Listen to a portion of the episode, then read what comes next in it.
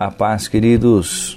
Bem-vindos, bem-vindos a mais uma porção pequena, mas se você se dedicar, poderosa da palavra de Deus. Gostaria que você pudesse ouvir essa reflexão e ir além, mergulhar naquilo que o Senhor tem para você de preciosidade na palavra. Amém?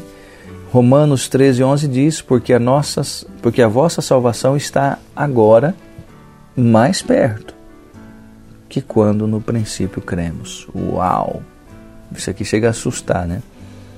Queridos, o tempo passa. Preste atenção nisso. O tempo passa. O ponteiro não muda de lado. Sempre vai para o mesmo lado. Um trecho de uma poesia já nos ensina. Preste atenção. Quer saber o valor de um ano? Pergunte a um estudante que repetiu o ano escolar. Quer saber o valor de um mês? Pergunte a uma mãe que teve seu bebê prematuramente. Quer saber o valor de uma semana? Pergunte ao diretor de um jornal semanal. Quer saber quanto vale uma hora? Pergunte aos namorados que estão ansiosos por se encontrar. Quanto vale um minuto? Pergunte a uma pessoa que perdeu o ônibus. E um segundo, quanto vale?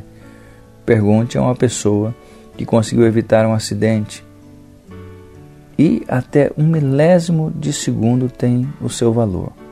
É só perguntar ao atleta que ganhou a medalha de ouro em um torneio. Esse autor que escreve isso é um autor desconhecido, mas é uma grande verdade aqui descrita, grandes verdades. E a nossa salvação? Hum? Quanto tempo nós temos? Estaremos vivos amanhã?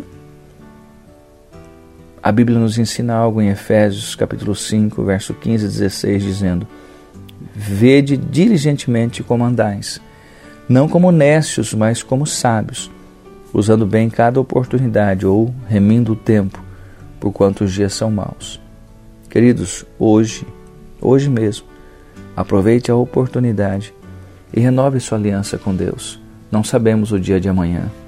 Oremos. Senhor, nós vimos na tua palavra porque a vossa salvação está agora mais perto que quando no princípio cremos.